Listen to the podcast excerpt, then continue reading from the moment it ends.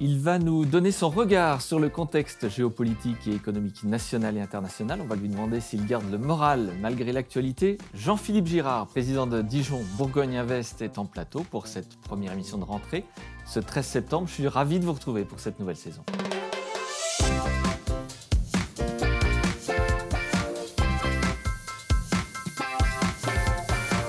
Bonjour Jean-Philippe Girard. Bonjour Vincent. Merci d'avoir accepté d'être le premier invité de cette euh, rentrée du talk. Avec plaisir. Peut-être euh, vous demander votre regard sur la situation euh, économique, le contexte mondial, multiples incertitudes dans cette rentrée.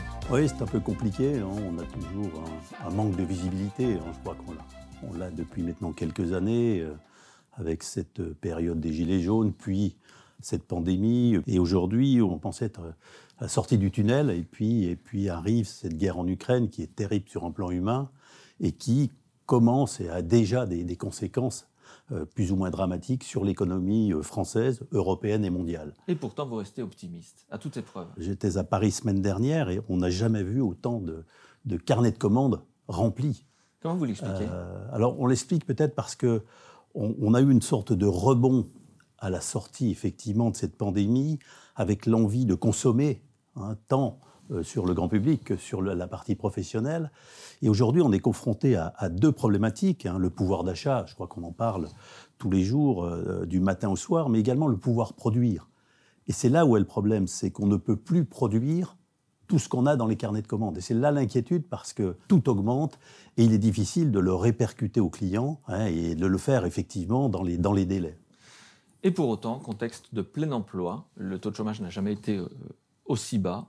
C'est une bonne nouvelle. Très bonne nouvelle pour nos jeunes déjà, parce que je me rappelle, il y a euh, une dizaine d'années, ou combien, et même il y a cinq ans, combien c'était difficile pour ces jeunes d'accéder à l'emploi. On a aujourd'hui deux outils extraordinaires, l'alternance. Et on voit qu'aujourd'hui, on est à plus de 700 000, on pourrait passer à un million, ça veut dire un million de jeunes qui trouvent un job. J'aimerais qu'on développe aujourd'hui l'alternance j'allais dire pour les vieux, entre parenthèses, tous ceux qui ont plus de 50 ans, parce qu'ils vont devoir effectivement se réinventer dans d'autres métiers et on pourrait les aider à retrouver un job, à retrouver euh, une carrière, à retrouver la lumière, comme je dis toujours. Donc non, c'est une très très bonne nouvelle. Jean-Philippe Girard, comment est-ce qu'on fait pour garder ses collaborateurs euh, en cette période où certains d'ailleurs quittent parfois le navire pour tenter d'autres aventures ailleurs? La première chose, c'est la proximité pour moi. Hein. Redonner de la vraie proximité. C'est pas la proximité derrière l'écran où je fais deux textos, trois mails et, tout se passe bien. Non, non, non, c'est retrouver, reprendre rendez-vous avec ses collaborateurs et, leur expliquer où en est l'entreprise. Il faut leur faire vivre l'entreprise, partager l'entreprise. Après, il y a bien sûr les salaires. On sait que la première cause, c'est évidemment de mieux gagner sa vie et c'est tellement légitime pour un jeune. Il nous reste deux minutes, Jean-Philippe Girard, sur le constat de la transition énergétique. Euh, vous êtes alarmiste sur le sujet ou pas? Ouais, Je suis inquiet, je suis inquiet parce que parce que c'est plus brutal qu'avant. Tous ces événements sont, d'une brutalité qu'on n'avait pas vue. Hein. Les orages, la sécheresse. Euh, on voit que même la nuit, hein, la Terre ne refroidit pas.